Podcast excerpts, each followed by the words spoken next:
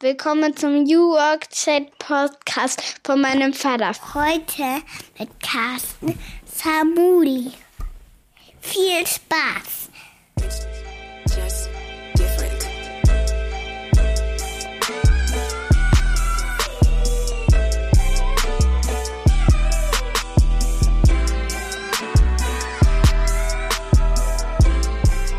Damit moin und schöne Grüße aus Rostock City. Herzlich willkommen zurück zum New Work Chat Podcast Episode 168.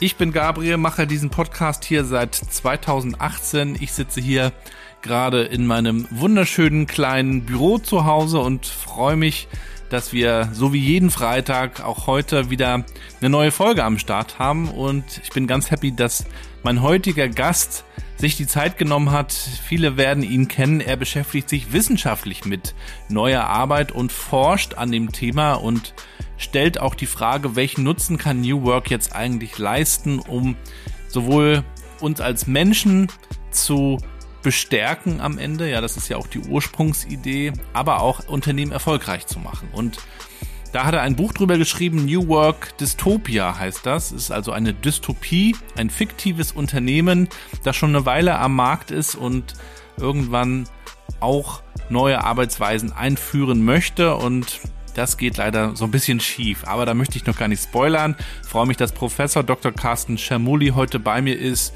und wir reden nicht nur von New Worker zu New Worker, sondern auch von Vater zu Vater. Mich interessiert ja auch die Frage, wie wir die Arbeitswelt eigentlich auch so gestalten können, dass sie für unsere Kinder besser ist, menschenfreundlicher ist. Ich bin ja Vater von drei Töchtern und wie ihr wisst, die werden hier ja auch so ein bisschen eingebunden.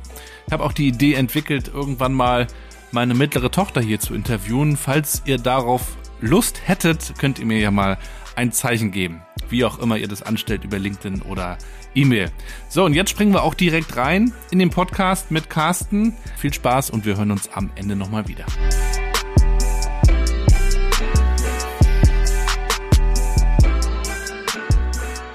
Ja, und damit moin und willkommen zu meinem Podcast New Work Chat. Ich freue mich sehr, dass Carsten heute zu Gast ist. Moin.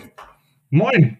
Ich bin ja heute in Berlin. Du bist auch in Berlin, ne? In deinem Arbeitszimmer. Im Arbeitszimmer, was aber äh, vor Berlin liegt. Im, Ah, ja. im schönen Brandenburg. Ja. Im schönen Wir, Brandenburg. Äh, sind ein bisschen außerhalb und ähm, ja, da ist es schön grün und äh, da kann man die Hitze ganz gut ertragen. Wir haben eben schon gerade festgestellt, äh, wir haben gestern einiges erlebt. Du warst auf einem großen Konzert, ihr musstet da wegkommen. Ich saß äh, ein bisschen auf dem Trockenen. Wir hatten eine große Panne mit der Bahn, sechs Stunden von Rostock äh, nach Berlin. Aber nichtsdestotrotz freue ich mich sehr, dass du die Zeit nimmst und dass wir heute mal sprechen können über New Work, auch über die Bücher, die du geschrieben hast, dein aktuelles Buch äh, New Work Dystopia. Ich habe es gelesen in einem Rutsch danach, äh, davor ja Utopia auch gelesen. Mhm. Ich habe einige Fragen vorbereitet und äh, wir haben auch schon festgestellt, wir sind ja beide Familienväter und ich Ja. glaube, wir haben auch beide ein neunjähriges Kind gehabt, ne? Ja. Und äh, unsere Neunjährige, die ist die mittlere, die Mathilda, die spricht hier das Intro ein bei dem Podcast. Und wenn wir Oh, dann cool. ja, ja, und freitags fahren wir dann, wenn die Folge rauskommt, zur Schule, dann hören wir immer noch so den Anfang vom Podcast. Ja. Und ich bitte meine Gäste immer, der Mathilda, neun Jahre, mal zu erklären, Hm. was sie eigentlich so machen. Was würdest du ihr sagen? also, ähm, ich habe letztens tatsächlich meiner sechsjährigen Tochter äh, erklärt, was ich denn so mache. Und sie war brutal enttäuscht, äh, ähm, weil sie dachte immer, ich äh, würde mich als Professor mit Dinosauriern beschäftigen. Und als sie dann verstanden hat, dass ich ein äh, Professor bin, der sich mit Arbeit beschäftigt und wie man gute Arbeit äh, so gestalten kann, dass der Gabriel zur Sparkasse gerne geht, ähm, da war sie schwer enttäuscht. Und äh, das würde ich jetzt auch deiner Tochter so versuchen zu vermitteln. Ich versuche ja so Forschung zu machen, dass äh, dein Papa gerne zur Arbeit geht. Und nebenbei malst du auch noch Bilder, wie in deinem neuen Buch zu sehen. Ja, das war ein Ausrutscher. Ich habe ein, ein, ein, ein Semester äh, Malerei studiert und äh, habe das dann tatsächlich, dieses Talent vollkommen in die äh, Freizeit geschoben und äh, ja bisher nie beruflich genutzt und dann kam so eine Grippewelle tatsächlich äh, im Dezember. Ich weiß nicht, ob du dich noch erinnerst. Äh, das war nicht nur Corona im letzten Winter, sondern Ja, ja. Äh, mit Grippe und wir hatten die Grippe so ungünstig verteilt, dass wir immer so nacheinander krank waren und waren dann vier Wochen lang einfach platt und ähm, dann war immer der eine äh, ein bisschen fitter äh, ja als der andere oder die andere und dann haben wir irgendwann angefangen zu zeichnen und da purzelten diese Figuren aus meinem Hirn und dann habe ich mit den Holzbuttstiften äh, der Kinder mein mein Buch illustriert und der Verlag hat es tatsächlich gedruckt. bin, bin immer noch beachtlich, aber äh, die haben es getan. Holzbuttstifte, ähm, ja, Kunstwerke im Haufenbuch. Besonders gut fand ich den Berater, der dann ja irgendwann ins Spiel kommt, äh, mit dem Schnurrbart. da kenne ich auch einige. Also Der das, Live, der Live Glückhunder. ja, ja, genau. mhm. Aber ja kommen wir vielleicht nachher dazu. das ist eine besondere Type, ja. Äh, dieser Podcast heißt ja New Work Chat und als ich den begonnen habe, 2018, ähm, damals auch noch unregelmäßig, mittlerweile äh, regelmäßig äh, wöchentlich, da war das gerade so gefühlt mit New Work, dass das so richtig aufkam, auch durch die Medien, durch Xing, New Work Experience, Konferenz, Äpfelharmonie, wurde alles so so langsam hochgebracht, auch durch die Digitalisierung, die in aller Munde war, aber noch vor Corona. Du beschäftigst dich ja auch schon lange mit New Work, mit dem Thema, wo das herkommt, bist damit viel unterwegs, hältst Vorträge. Was begegnet dir so, wenn du mit Leuten sprichst und auch wenn du mit Erwachsenen sprichst über New Work? Also ich erlebe ja heute auch so ein bisschen, dass einige auch schon genervt sind von dem Begriff und lass mich in Ruhe und ich mache Good Work und, und, und so weiter. Wie, wie erlebst du das heute? Ähm, also ich beschäftige mich echt schon lang mit dem, mit dem Thema, habe mich dazu äh, habilitiert zum Thema Empowerment und New Work und äh, bin da seit 15 Jahren äh, eigentlich, äh, ja, äh, was das äh, Thema Wissensentwicklung angeht in dem Bereich im Geschäft und bin auch momentan so ein bisschen überrascht. Also früher hat das niemanden so wirklich interessiert. Also so Bergmann und äh, auch das Thema psychologisches Empowerment, ähm, das war vor 10, 15 Jahren absolutes Nischenthema. Und Mhm. ähm, das ist dann Dollar geworden durch äh, ja, die Corona-Pandemie und äh, aber in eine Art und Weise, die ja zum einen relativ stark banalisierend ist, dass auf einmal äh, New Work mit Homeoffice gleichgesetzt wird. Das ist so dieser, dieser eine Trend der Banalisierung, wo halt eine Methode ja mit New Work assoziiert ist, die halt sehr, sehr alt ist. Also meine Vorfahren aus dem vorderen Hintertaunus, die haben halt, Home, äh, haben halt Homeoffice betrieben, die sind halt von ihrer äh, ja, Wohnstätte oben unten in die Werkstatt gegangen. Ähm, das ist für mich halt nicht irgendwie New Work. Und jetzt haben wir halt nochmal so eine Phase, wo das halt brutal instrumentalisiert wird, ne? wo halt jeder Architekt, der vorher irgendwie Einfamilienhäuser gebaut hat, auf einmal Innenarchitekt geworden ist und New Work Offices plant oder die Geschäftsführung äh, irgendwie 30 Prozent äh, Miete einsparen möchte und auf einmal wird das auch New Work genannt, was man da äh, im Raum so tut. Und das passiert mit ganz, ganz vielen Transformationsprozessen, dass da so ein Schleifchen drum gelegt wird, so ein Geschenkpapier und New Work ein Stück weit auch benutzt und damit auch beschmutzt wird als ein Geschenkpapier, um organisationale Transformationsprozesse irgendwie niedlicher klingen zu lassen. Das nervt zu Recht Menschen, die davon betroffen sind und Forscher, die das eigentlich anders erforschen und ähm, dann da stehen und denken so, hä? Was ist denn das jetzt? Ja. Naja, es ist zumindest new für viele, was gerade alles so passiert, ob das jetzt die, die Räumlichkeiten sind, die Tools, die, die Anzahl der Tage möglicherweise. Und da ist natürlich Ja. irgendwie auch einfach, sich so einen Begriff zu schnappen und, und das irgendwie, ja, versuchen, vielleicht auch für sich selbst zu erklären.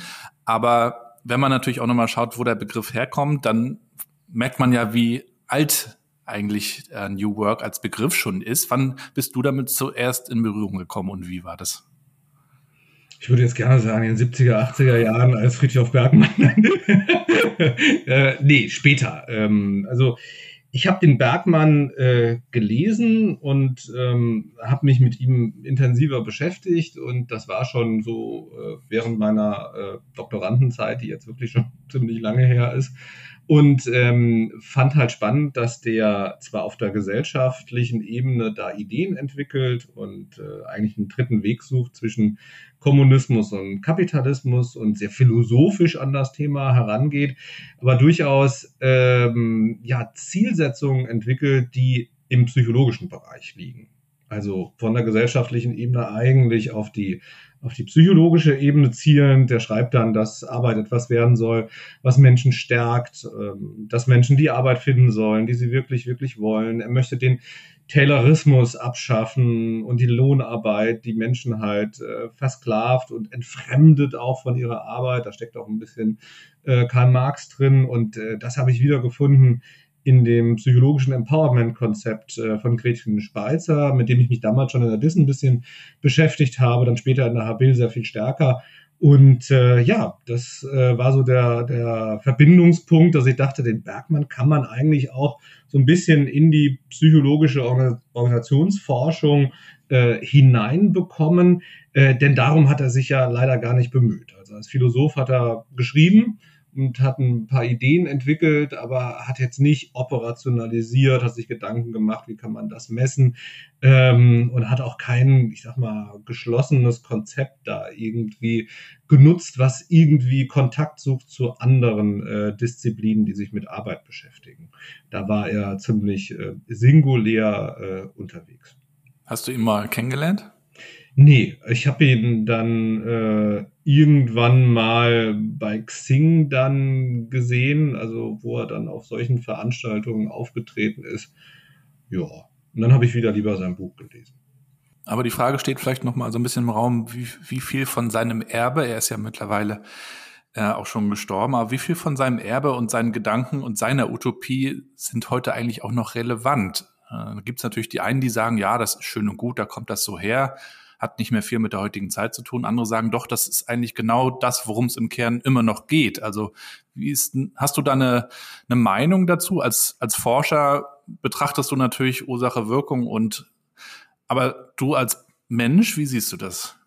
Ich fange mit der Datenperspektive an, bevor ich zum, zum Mensch komme. Also ähm, wir, wir führen jedes Jahr ähm, dieses New Work Barometer durch und legen da verschiedene äh, New Work Verständnisse äh, PraktikerInnen vor und ähm, das sind so 600 äh, Unternehmensvertretende, die da mitmachen und es sind vier Verständnisse, die wir unter anderem den Leuten vorlegen und das Verständnis von Bergmann hat da äh, eigentlich ganz geringe Zustimmungsraten.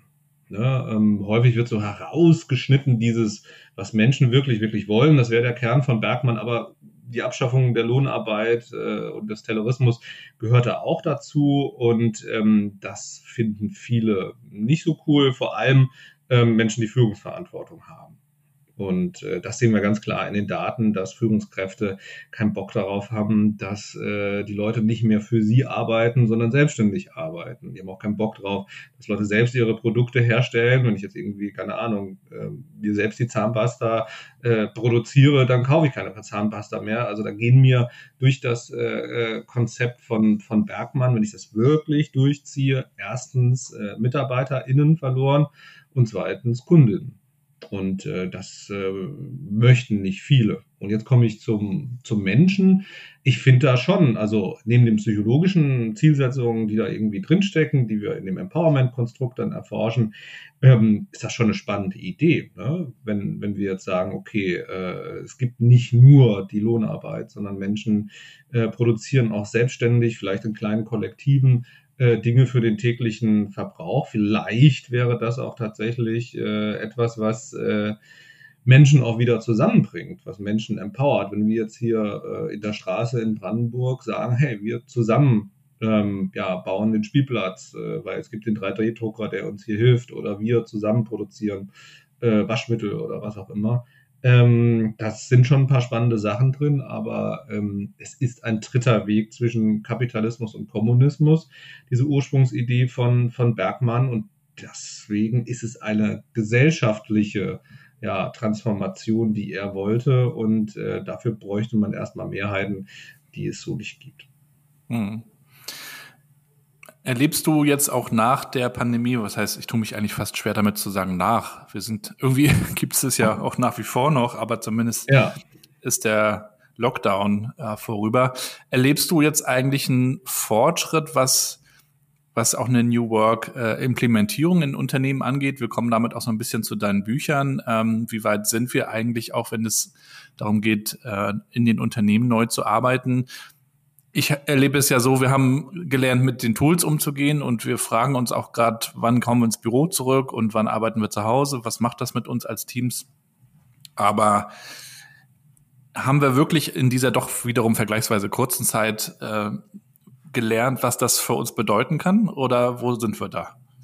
Mhm.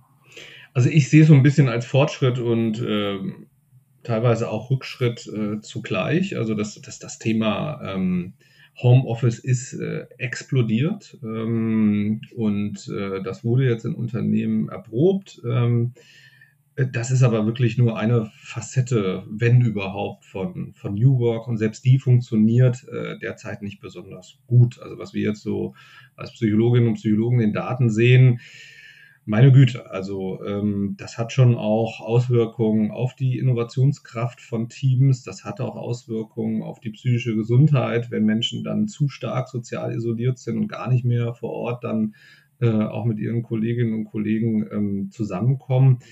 Also ja, Licht und Schatten und selbst der Bereich ist noch nicht so, dass er äh, wirklich ausgereift und gut funktioniert. Ich habe letztens einen Artikel geschrieben, wo ich ein bisschen versucht habe, mal den Fokus auch wegzubekommen von dieser Individual- und der Unternehmensperspektive, weil die eine Richtung schreit, äh, das Unternehmen muss das irgendwie festlegen, Betriebsvereinbarung. Auf der anderen Seite haben wir die Leute, die sagen, nee, jeder Mensch sollte das selbst festlegen, wann er irgendwie zur Arbeit kommt. Was halt vergessen wird, ist halt, dass auf der Teamebene in der Regel, auch bei euch in der Sparkasse, äh, ganz, ganz, ganz, ganz, ganz, ganz viel äh, dann auch Produktivität herrscht und gemeinsam Ziele erreicht werden müssen. Und da muss eigentlich das Team auch befähigt werden, empowered werden, um äh, zu entscheiden, wie man dann eigentlich zusammenarbeitet. Und da sind wir auch noch nicht so weit. Dass wirklich Führungskräfte das als ein Thema annehmen, Teams äh, regelmäßig nach Kriterien entscheiden, wie müssen wir eigentlich für einen guten Team-Output in den nächsten sechs Wochen zusammenarbeiten. Und da forschen wir gerade relativ viel, um das auch nochmal besser besser sichtbar zu machen. Also selbst in dem Bereich, der momentan stark überall, das sehen wir im New York Barometer, 80, 85 Prozent der Unternehmen äh, organisieren mittlerweile zumindest in Teilen die Arbeit hybrid. Selbst in dem Bereich haben wir das noch nicht richtig gut bewältigt. Und dann sind wir noch nicht an den Sachen, die uns tatsächlich äh, helfen könnten, dann auch äh, langfristig die Zukunft der Arbeit gut zu bewältigen.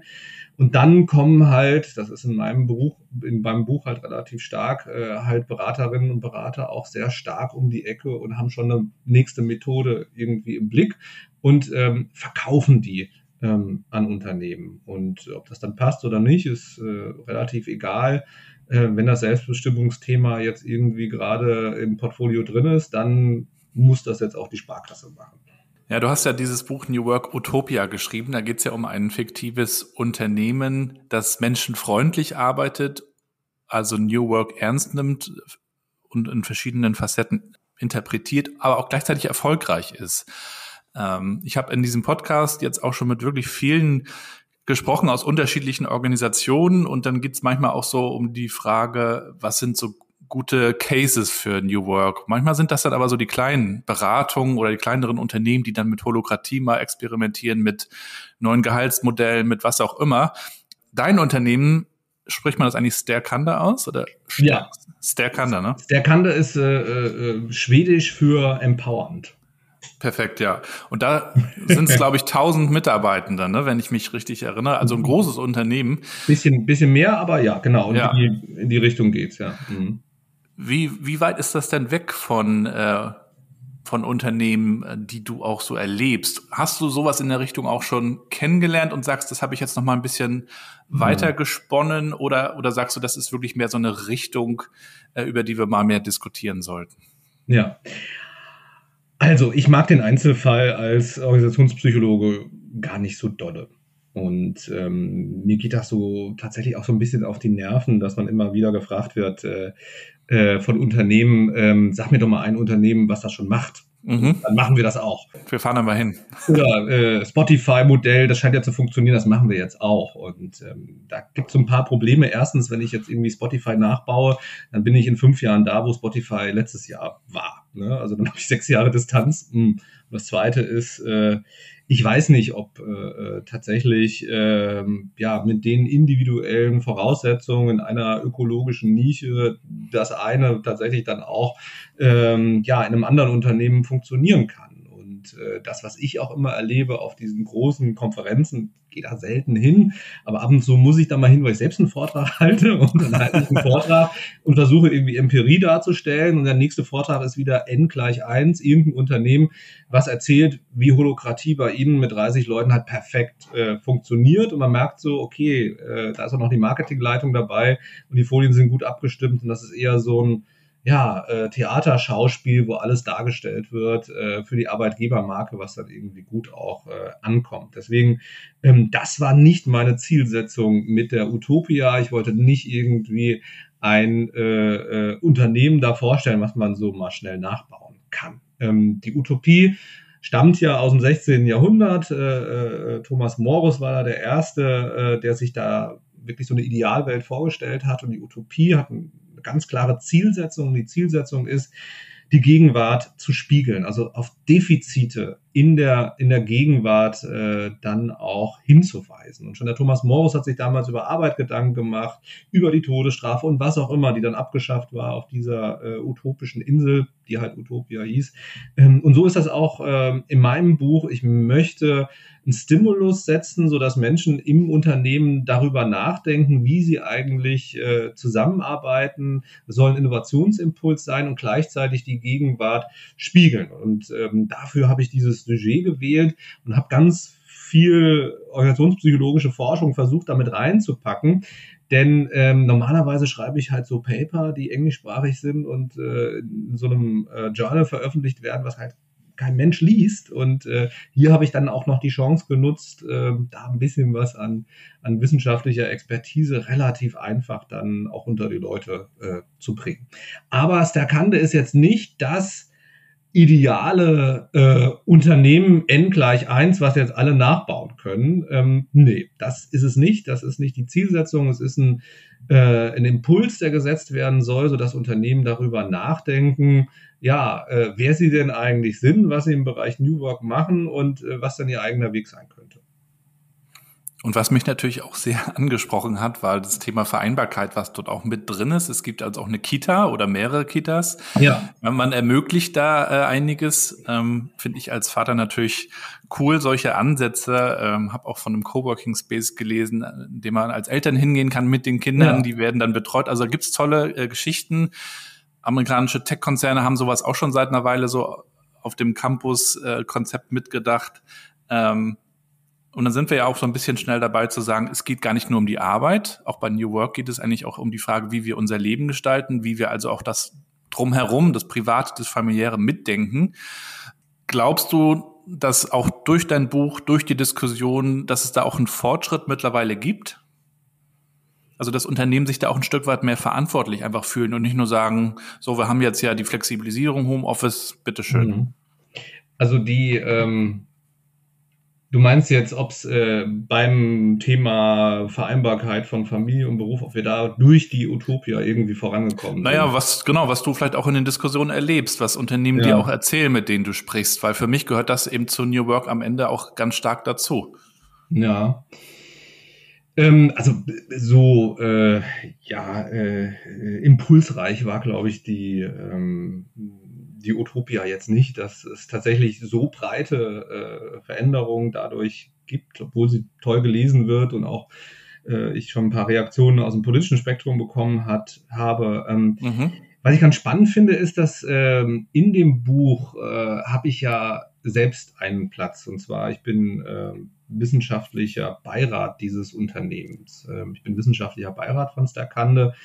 Und gerade an diesem Punkt, das ist der einzige Punkt, ähm, wo wo ich mich mit diesem Unternehmen auch im Konflikt befinde. Und das war bei Thomas Morris beispielsweise auch so, dass der Dinge mit eingebaut hat, ähm, wo er selbst eine andere Meinung dazu hatte und auch sagte und das auf der utopischen Insel dann auch kritisiert hat. Und ähm, mit den SerkanderInnen habe ich tatsächlich äh, ja die, die, unterschiedliche Meinung, dass sie sagen, okay, es reicht nicht, einfach nur gute Arbeit zu gestalten. Wir sind auch dafür verantwortlich, äh, ein gutes Leben zu ermöglichen.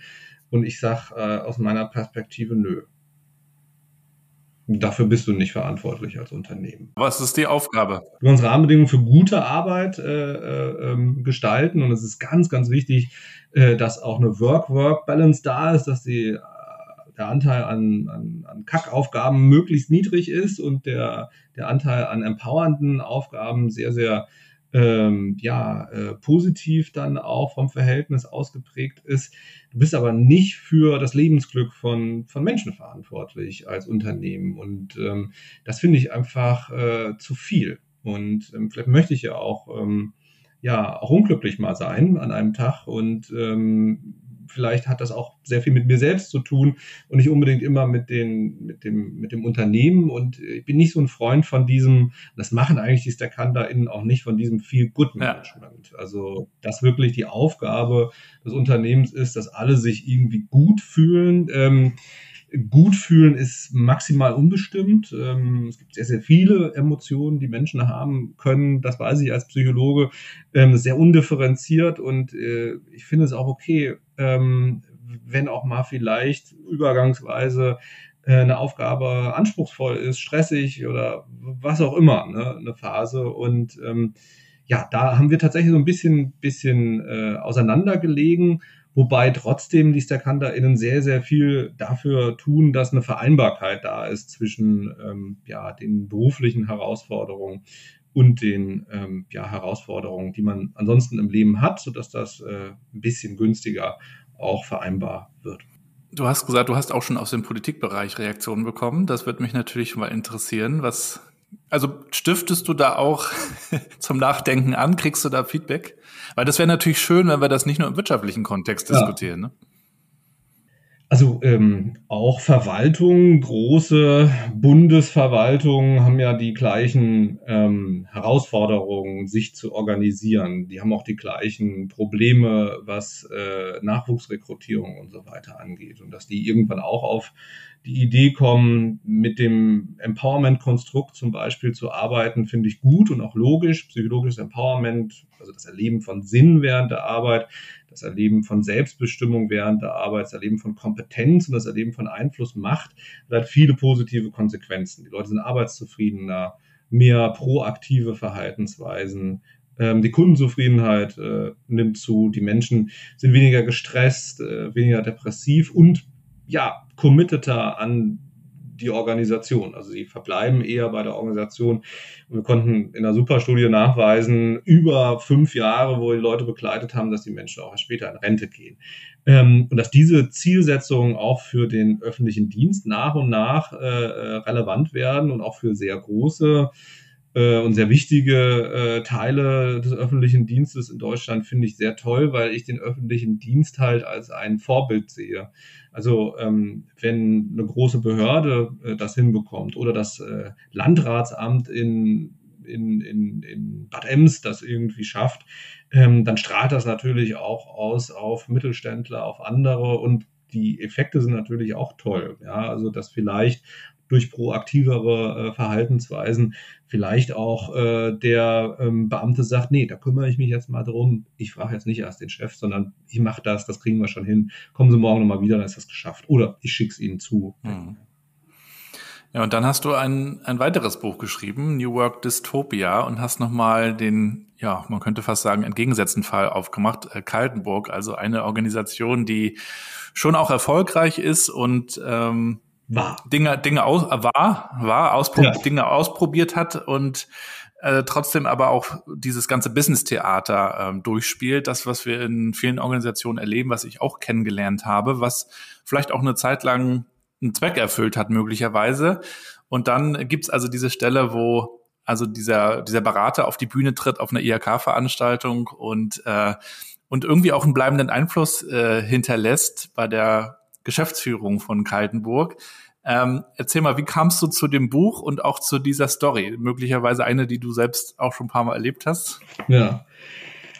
Also die Utopie und die Dystopie sind Zwillinge, während die Utopie äh, tatsächlich vom Sujet her und von der Aufgabe her ähm, einen äh, Zustand überzeichnet, so positiv, wie es ihn eigentlich gar nicht äh, gegen, geben kann, macht die Dystopie das aus der negativen Perspektive. Also aus der negativen Perspektive wird ein gesellschaftlicher äh, Zustand äh, überzeichnet. Also es ist nicht nur Zombies, sondern tatsächlich, das ist die ursprüngliche Idee, wir überzeichnen einen Zustand äh, so negativ, dass wir wieder den Spiegel dann äh, auch haben für die Gegenwart. Also äh, die Dystopie ist so ein bisschen der, der Evil Twin ähm, der Utopie.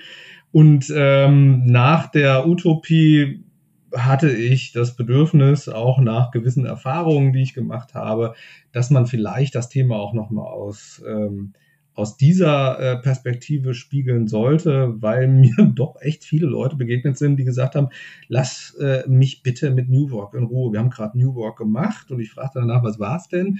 Ja, und es war sehr, sehr unterschiedlich, was unter dem äh, Label dann in den Unternehmen lief, aber es war unterm Strich einfach äh, ja mittlerweile auch ein Synonym für einige Menschen geworden für gescheiterte Transformationsprozesse. Und dann habe ich mich intensiver beschäftigt, wie kommt das denn eigentlich zustande und habe wieder äh, zum einen halt dieses ähm, Schreiben gewählt, was eher praxisnah ist, indem ich ein Unternehmen erfinde, ähm, wo halt dann alles schief läuft, was man so ja auch falsch machen kann beim Thema New Work. Und das fängt halt wirklich schon an, wie New Work zu diesem Unternehmen kommt. Da gibt's also den, ähm, den Alfred Kaltenburg, das ist ein Patriarch, ähm, der extrem ja stark die Zügel in seinem Unternehmen in der Hand hat, der seit Jahrzehnten da herrscht und äh, weißt du an wen er weißt du an wen er mich erinnert hat ich weiß nicht ob du den im Kopf denn? hattest Herrn Grupp hm. Okay, die Assoziation habe ich schon zwei, drei Mal gehört. Ja, aber es sind alles. Äh, naja, klar, aber, aber du beschreibst ja auch den Kleidungsstil ne, und dieses äh, ja. auf Ordnung und und so weiter. Ähm, aber gut, da, da, ja. kam, da kommen wir her sozusagen. Ja, und die tragen viel Geschichte mit sich rum. Das ist ein Unternehmen, was äh, äh immer wieder kämpfen musste, kämpfen um Anerkennung in Pirmasens. Ähm, als äh, äh, damals noch ähm, ja, Hersteller von Schuhen, kämpfen aber auch um das Überleben, weil nach dem Zweiten Weltkrieg die Schuhindustrie untergeht. Dann setzen die aufs Auto, schaffen es damit wieder äh, in die Spur zu kommen und erfolgreich zu sein indem sie äh, Ledersitzbezüge für Autos herstellen. Und ähm, mittlerweile haben die ganz viele Tankstellen, ähm, produzieren auch Software für, für Tankstellen und für noch andere Autohäuser beispielsweise. Ähm, und leben ein bisschen aus der Vergangenheit und äh, aber auch in der Art und Weise, wie sie halt Arbeit organisieren und wie aggressiv die äh, dabei vorgehen. Und ich äh, beschreibe in sogenannten Axiomen, das habe ich auch bei Stakande gemacht, äh, relativ detailliert, mit welchen Arbeitsprinzipien die eigentlich unterwegs sind. Ähm, das verwundert mich immer, dass äh, Unternehmen eigentlich ihre eigenen Arbeitsprinzipien, ihre eigenen Axiome, die sie so Grundüberzeugungen gar nicht so gut kennen, die beschreibe ich erstmal und dann kommt auf einmal New Work in dieses Unternehmen. Und ähm, Work kommt von außen die IHK äh, in, in ähm, der Pfalz lädt ein, einmal im Jahr zum Neujahrsempfang und da kommt der Live-Blökunder.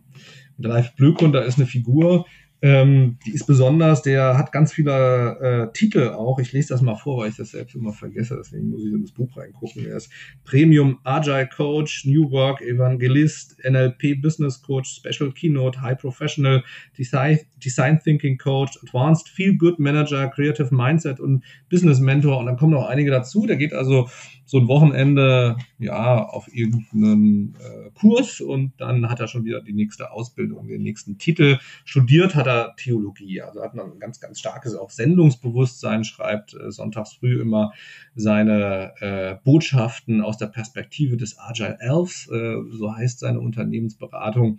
Und er tritt dort auf die Bühne und hat eigentlich für alles eine Antwort. Ne? Also er beschreibt so die VUCA-Welt und macht den Leuten erstmal deutlich, äh, was sich da alles verändert und macht ihnen ganz viel Angst. Und die Mittelständler sitzen da und denken so, ach du Jemine, was passiert denn da alles? Ähm, Kodak-Quelle. ja, genau. und dann äh, kommt noch äh, Blueberry oder was auch immer noch irgendein äh, Beispiel hinzu, ähm, was man schon tausendmal gehört hat, ja, und macht den Leuten da Angst und hat dann gleichzeitig im Paket halt eine Lösung äh, für all diese äh, Herausforderungen. Das ist New Work und in seiner ähm, Interpretation ist äh, New Work Agilität, ja, und agile Projektarbeit. Ähm, und das stellt er dann vor und ähm, der liebe Alfred äh, geht dann zum, zum Wein und zur Weinverkostung im Anschluss und hört dann, dass auch die ganzen anderen äh, Kollegen da, äh, die UnternehmerInnen auch schon New Work machen. Für den einen sind das Coachings, für den nächsten irgendwelche Leadership-Trainings, für den übernächsten ist es Homeoffice. Also die absolute Beliebigkeit des Begriffs. Und dann wird der Alfred schon so ein bisschen nervös und äh, am nächsten Tag äh, ja, ruft er seinen Chefberater an, den Harald Hakon, und faxt dem dann äh, 100 äh, Unternehmensberater-Tage zu, also den Vertrag dazu. Und dann geht's los mit New Work. Und erstmal verflachen die die Hierarchie, wollen also eigentlich für mehr Selbstbestimmung sorgen, äh, so auf der Schauebene. In Wirklichkeit geht's aber darum, erstmal äh, Kosten einzusparen mit New Work. Ähm, man muss nämlich dann einfach weniger Führungskräfte bezahlen. Und da fängt es schon an zu knirschen, schief zu gehen. Und so zieht sich das durch ganz, ganz viele New Work-Projekte, Vertrauensarbeitszeit, agile Projektarbeit, Homeoffice. Es wird äh, ja ganz, ganz, ganz viel aus der Methode heraus gedacht ganz stark instrumentell das eingesetzt mit Zielen, die eigentlich äh, Effizienzziele sind. Ähm, man möchte eigentlich äh, mit New Work Geld sparen. Äh, und äh, dem ganzen Buch ist so übertitelt dieser äh, Shakespeare-Spruch, fair ist faul, faul ist fair. Alles, äh, ähm, ja, was im Bereich New Work eingesetzt wird, ähm, ja, kann auch gegen Menschen eingesetzt werden. Es sind einfach nur Methoden und ich kann auch die agile Projektarbeit einsetzen, so tun das die Kaltenburger, um die Leute mehr anzutreiben, um sie mehr zum Sprinten zu bringen. Und äh, ja, an sich ist New Work, so wie es momentan gelebt wird, aus dieser sehr starken methodischen Perspektive, nichts, was einfach nur gut ist. Ähm, es kann auch ganz furchtbar ähm, eingesetzt werden, um Menschen zu quälen. Es kommt halt schon auch darauf an, auf welches Ökosystem, auf welche Kultur und mit welchen, ja, auch Gedanken und Grundüberzeugungen wird sowas eingesetzt. Ja, und äh, also für mich unterscheidet es sich ja am Ende auch an, an der Frage, ähm, bestimmen wir das weiter in Anführungszeichen da oben, was es alles Neues geben soll? Oder äh, beziehen wir die Leute mit ein und äh, stellen die Frage auch mal ins Unternehmen rein, in die Teams hinein? Wie wollen wir das gemeinsam gestalten? Das ist für mich dann am Ende das, was, was es unterscheidet. Ich habe aber ganz viel auch in dem Buch äh, wiedererkannt, äh, tatsächlich. Also wie geht man mit Fehlern um? Ja. Wie geht man mit Konflikten um? Ähm, oder dieses Statussymbol beschäftigt sein, der Tisch ist immer voll. Also die Frage ist am Ende natürlich, ähm, wie, wie Unternehmen da überhaupt äh, rauskommen oder äh, wie man da anfangen kann. Und stellen sich vielleicht auch einige, die jetzt zuhören, denn das sind ja ganz starke auch Gewohnheiten über Jahrzehnte. Ne? Das, ja. ähm, und dann gibt's immer so die Berater und Beraterinnen, die von außen kommen mit ihrer Agenda. Manchmal hinterlassen die auch verbrannte Erde ja. und, und verbrennen auch das Thema sogar manchmal. Aber ähm, wie, wie kann man denn jetzt auch wirklich anfangen, ähm, wenn man sagt, wir wollen uns New Work mal anschauen? Wie findet man so einen eigenen Weg? Naja, indem man ähm, New Work halt nicht äh, aus einer Methode denkt, sondern erstmal aus der Zukunft heraus. Ähm, ich, ich halte es für ganz wichtig, weil dieses Adjektiv New auch in New Work äh, steckt, dass man erstmal Zukunftsdiagnostik betreibt. Also dass man sich erstmal damit beschäftigt, wo wollen wir denn eigentlich mit dem, mit dem Thema hin? Also in den nächsten drei, vier, fünf Jahren, wo soll uns denn New Work hinbringen? Und nicht einfach eine Methode einsetzt, weil die Ing das irgendwie gerade macht mit agilen Projektarbeit, müssen wir das äh, in der Sparkasse irgendwie auch tun. Und das ist für mich eigentlich der erste Schritt, dass man Zukunftsdiagnostik betreibt und sich auch einen Nordstern dann auch sucht und sich darauf einigt, wo wollen wir eigentlich damit hin. Und der nächste Schritt ist, ähm, ja, zu prüfen, welche organisationspsychologischen Voraussetzungen brauchen wir denn eigentlich, um diese Zukunft erreichen zu können. Und dann kommt der Schritt, dass man sich mit dem Ist-Zustand beschäftigt. Wo stehen wir denn gerade als Sparkasse? Wo stehen wir gerade als äh, äh, Produzent von Zahnbürsten oder was auch immer?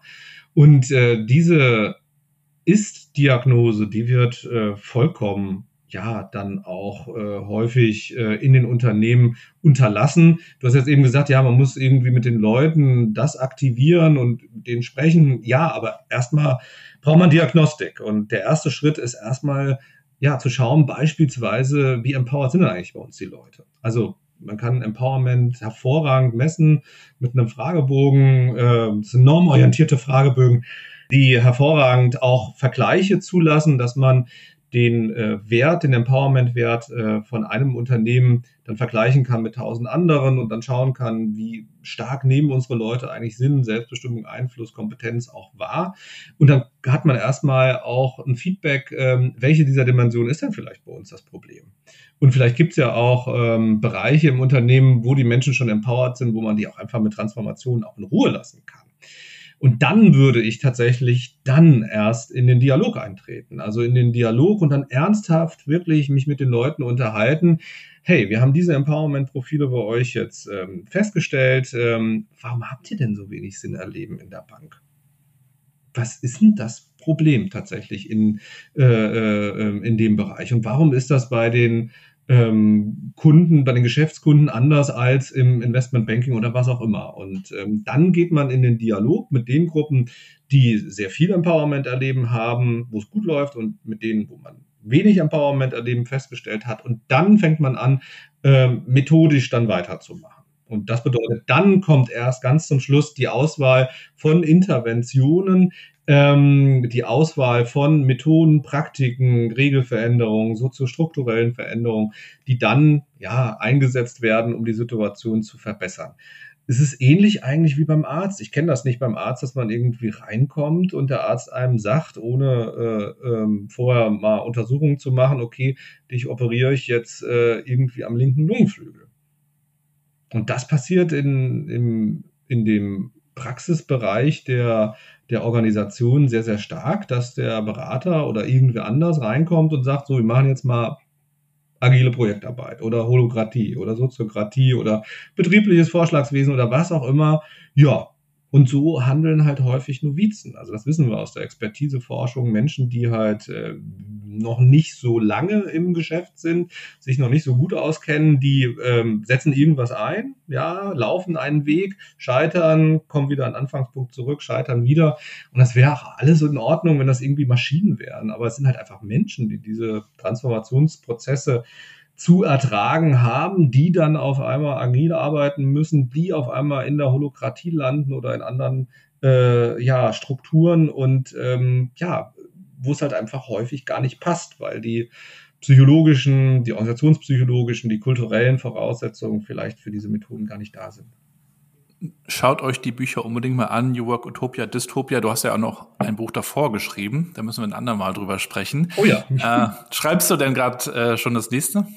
Ich habe meiner Familie, Familie tatsächlich eine äh, Buchpause äh, versprochen, weil die Bücher sind einfach nichts, was äh, leider, leider, leider, leider im wissenschaftlichen Bereich äh, heutzutage irgendwie gutiert wird, sondern ähm, ich werde gemessen daran, wie viel peer-reviewed Paper ich schreibe und nicht wie viele Bücher die Bücher sind irgendwie Freizeitbeschäftigung, was so ähm, obendrauf kommt. Ich mache das super gern, aber das findet auch teilweise ein bisschen in der Freizeit statt. Und da habe ich jetzt äh, ja meiner Familie versprochen, dass ich mal zwei Jahre äh, Buchpause mache. Gleichzeitig habe ich aber auch noch einen kleinen Schlupfwinkel äh, mir erhandeln können mein erstes New Work Buch, was ich 2016 geschrieben habe, äh, das gibt es in der dritten Auflage mittlerweile. Und ich habe erlaubt bekommen von meiner Familie, dass ich jetzt die vierte Auflage über den, den Sommer äh, herausbringen darf. Das heißt, ich äh, darf das Buch noch mal ein bisschen aktualisieren und das ist auch notwendig, weil alle äh, zwei Jahre, drei Jahre haben wir in ganz vielen Bereichen auch neuere Forschungs, äh, äh, ja, und da muss ich wirklich das äh, Kapitel Homeoffice oder agile Projektarbeit äh, auch nochmal umschreiben, weil wir einfach jetzt da neue Ergebnisse dazu haben. Und das fände ich auch ganz wichtig, dass Menschen ja sich das auch häufiger mal anschauen. Was ist denn eigentlich äh, für Forschungsergebnisse gibt, die über n gleich eins sind, also über den Einzelfall hinausgehen, wo man vielleicht auch äh, ein bisschen generellere ähm, ja, Handlungsempfehlungen äh, daraus ableiten könnte. Ja, wir werden es verfolgen, packen alles in die Show Notes. Kannst du abschließend noch ein Buch mit uns teilen, das dich beeindruckt oder beschäftigt hat? ich lese gerne althistorische Bücher. Mhm. Gibt ein äh, Buch, das nennt sich Der Geist auf dem Thron und äh, das beschäftigt sich damit, ähm, was passiert ist nach dem Tod von Alexander dem Großen. Und ähm, da habe ich sehr viel gelernt und das Buch habe ich äh, mehrmals schon gelesen. Ich habe sehr, sehr viel davon gelernt, ähm, wie sich Krieg einfach immer weiter verselbstständigt, wenn es denn Söldner gibt. Und die kämpfen da einfach 50, 60 Jahre noch weiter gegeneinander. Die ehemaligen Generäle zuerst, dann die, die Nachkommen.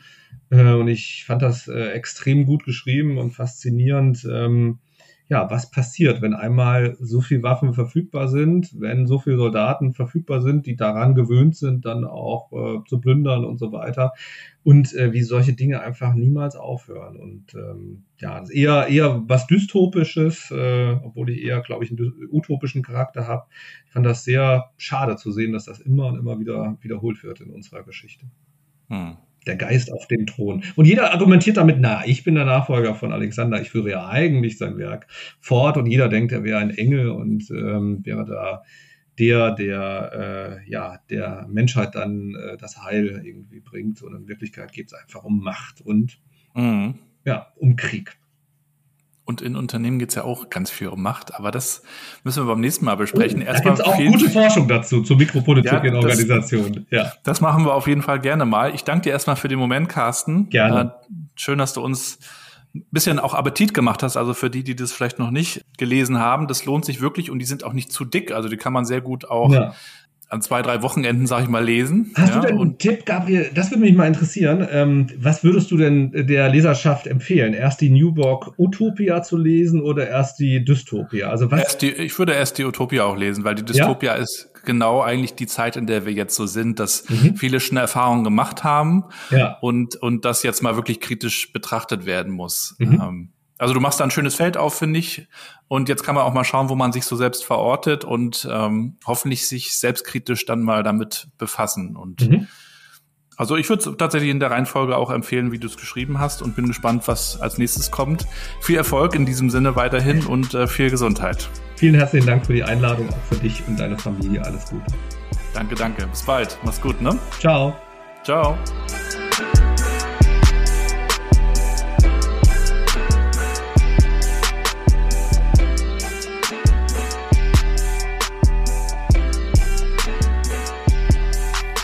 Und damit sind wir auch schon am Ende der heutigen Episode. Vielen, vielen Dank fürs Zuhören. Feedback wie immer gerne an mich.